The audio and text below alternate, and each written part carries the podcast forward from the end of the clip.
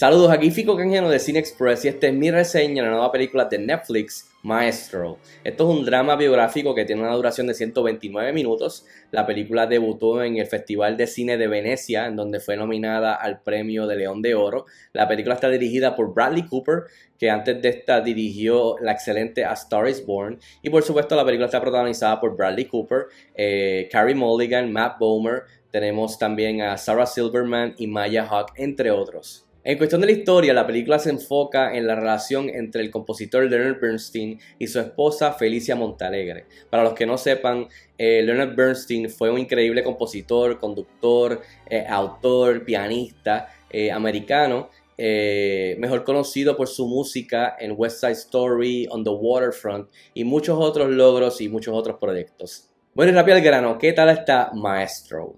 A mí me gustó mucho esta película, me encantó, creo que me agarró de principio a fin, creo que es conmovedora, poderosa, inspira, muy bien construida.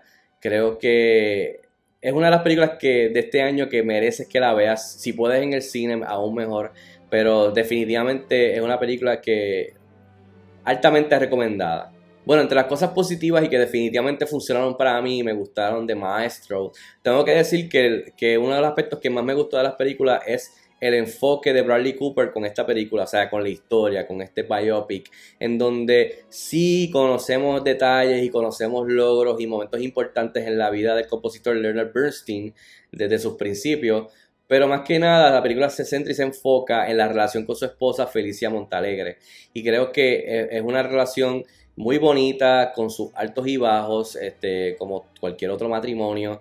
Y mientras vemos el genio de Bernstein como, como, con la música, como compositor, pianista, eh, autor, lo que sea, en cuestión de las artes, lo brillante que era, eh, y su personalidad en cuestión de, digamos, celebridad, eh, hace un buen balance con seguir la relación con su esposa desde que se conocen, se enamoran, tienen hijos y más que nada ver cómo el talento de cada uno se convierte este, en este tirijala eh, no tan solo de trabajo, sino que también de, sus pasiones y sus motivaciones, y cómo se van metiendo en el medio este tirijala del matrimonio, de cómo empezó.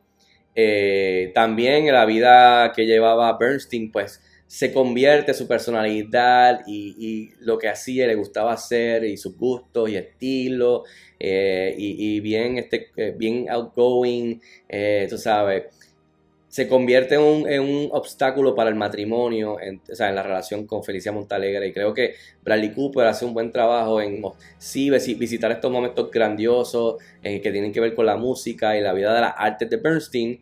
Eh, y lo que hacía, ya sea, la, por ejemplo, el proyecto de, con los estudiantes eh, y otras cosas que hacía, pero haciendo esa conexión con la relación entre ellos dos, que creo que es el corazón y el alma de la película, y creo que Bradley Cooper lo hace muy bien. Oye, lo que me gusta es que no es color de rosa. Eh, y creo que es importante a la hora de tú contar una historia bien y justa y balanceada. Y creo que Bradley Cooper lo hace bastante bien. Eh, de principio a fin con la historia de Leonard Bernstein y su esposa Felicia Montalegre.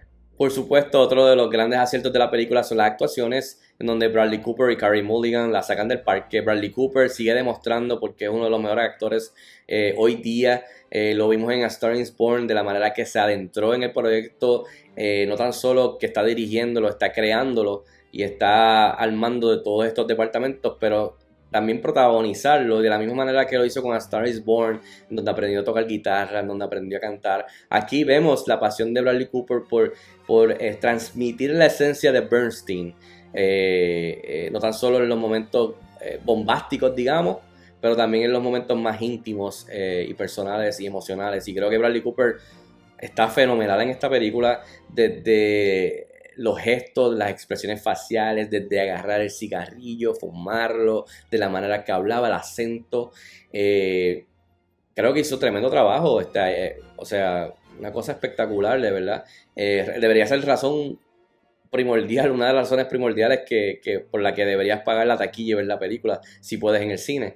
Eh, y no se queda atrás Carrie, Mulligan, que nunca ha estado mejor. Aquí hace de, su esposa el acento.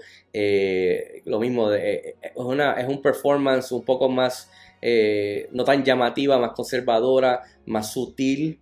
eh, muchas miradas, muchas expresiones faciales, movimientos, eh, muchos momentos de silencio, pero bastante calmada, bastante llevadera, hasta que tiene que explotar debido a la situación y, al, y lo que está sucediendo en el matrimonio con Bernstein. Y en esos momentos donde explota, eh, se va al tú con Bradley, se va al tú al tú con Bradley Cooper y esas escenas, por ejemplo, están eh, sensacionales. O sea, Carrie Mulligan hace tremendo trabajo en todo lo que mencioné, pero cuando su personaje de Felicia explota en alguna discusión o en alguna situación en la película, en la historia, eh, hace tremendo trabajo. Las dos, dos tienen excelente química, te venden desde que se enamoran hasta el final del matrimonio.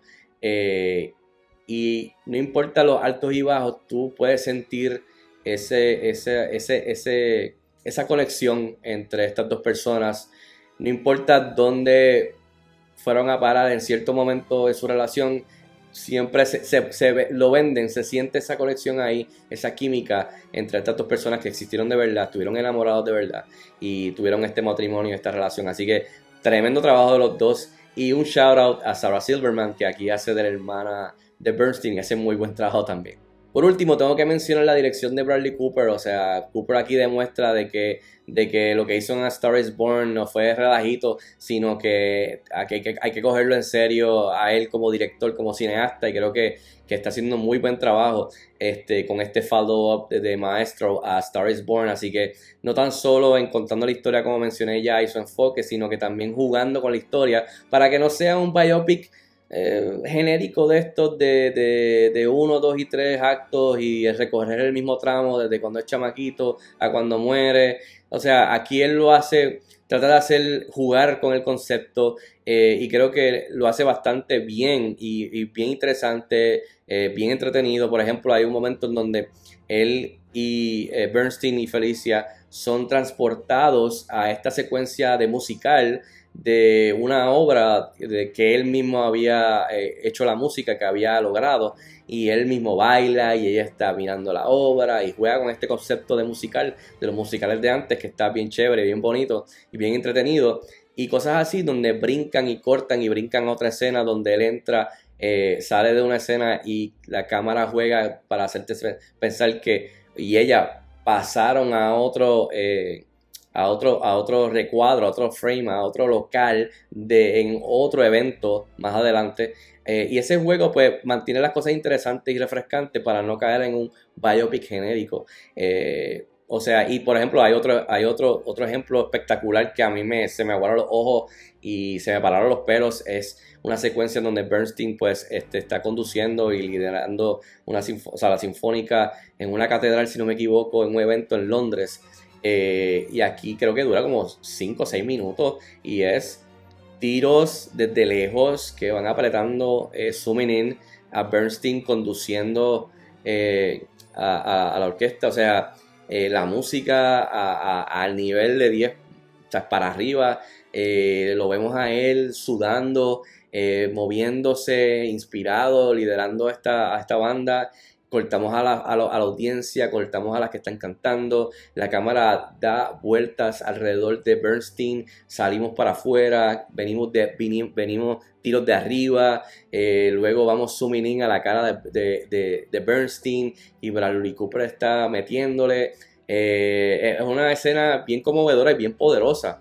Eh, y como termina, como dije, se me aguaron los ojos, un momento bien bonito que si ocurrió así de verdad wow, es espectacular de la manera que Bernstein terminó eso. Pero anyways, e, ejemplos como eso, o sea, zooming in, zooming out, tirándole un zoom a la esposa, jugando con esta, para que no sea algo que sea lo que siempre vemos, bien estático, un biopic genérico, bien por el libro. Aquí él trata de jugar con el concepto y darnos algo un poquito diferente, el cual siempre se aprecia y creo que aquí lo hace de una manera efectiva. Y ahora sí, antes de irme, dos cositas. Yo tenía a Killian Murphy de Oppenheimer desde que la vi esa película en verano como el líder en ganar el eh, mejor actor el premio Oscar este año eh, por su trabajo espectacular en Oppenheimer. Pero tengo que, ser, tengo que ser honesto, luego de ver Maestro, yo creo que Bradley Cooper gana mejor actor este año el premio Oscar porque creo que hace lo suficiente no dirigiendo, no haciendo todo tras bastidores, sino nada más que la actuación como Leonard Bernstein.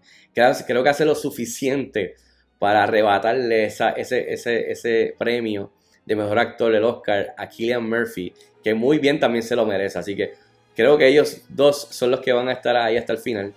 Pero oye, Bradley Cooper está espectacular y creo que hace lo suficiente un chin más para quizás ganarse ese premio de mejor actor, el Oscar. Y lo otro que tengo que mencionar es que el, trabajo de maquillaje y peinados está brutal. De la manera que vemos la transición de cómo esta pareja va envejeciendo a través del maquillaje de este trabajo, me pareció genial y bien impresionante. Creo que hace tiempo no veía un trabajo así de maquillaje que, que, me dejara como, wow, o sea, es increíble el, nivel de, trabajo de maquillaje que han alcanzado hoy día. Eh, especialmente en la cara de, Bradley Cooper como Leonard Bernstein desde que es jovencito y después va progresando hasta llegar a más, más a, mayor, o sea, de verdad, y también Carrie Mulligan, brutal. En fin, yo le doy 4 estrellas de 5 estrellas a Maestro, que está disponible ahora mismo en cines selectos en Estados Unidos y luego debutará en Netflix el 20 de diciembre. Así que si tienen la oportunidad de verla, déjenme saber si están de acuerdo conmigo o no. Escríbanme en los comentarios como de costumbre. Hasta la próxima. Nos vemos en el cine.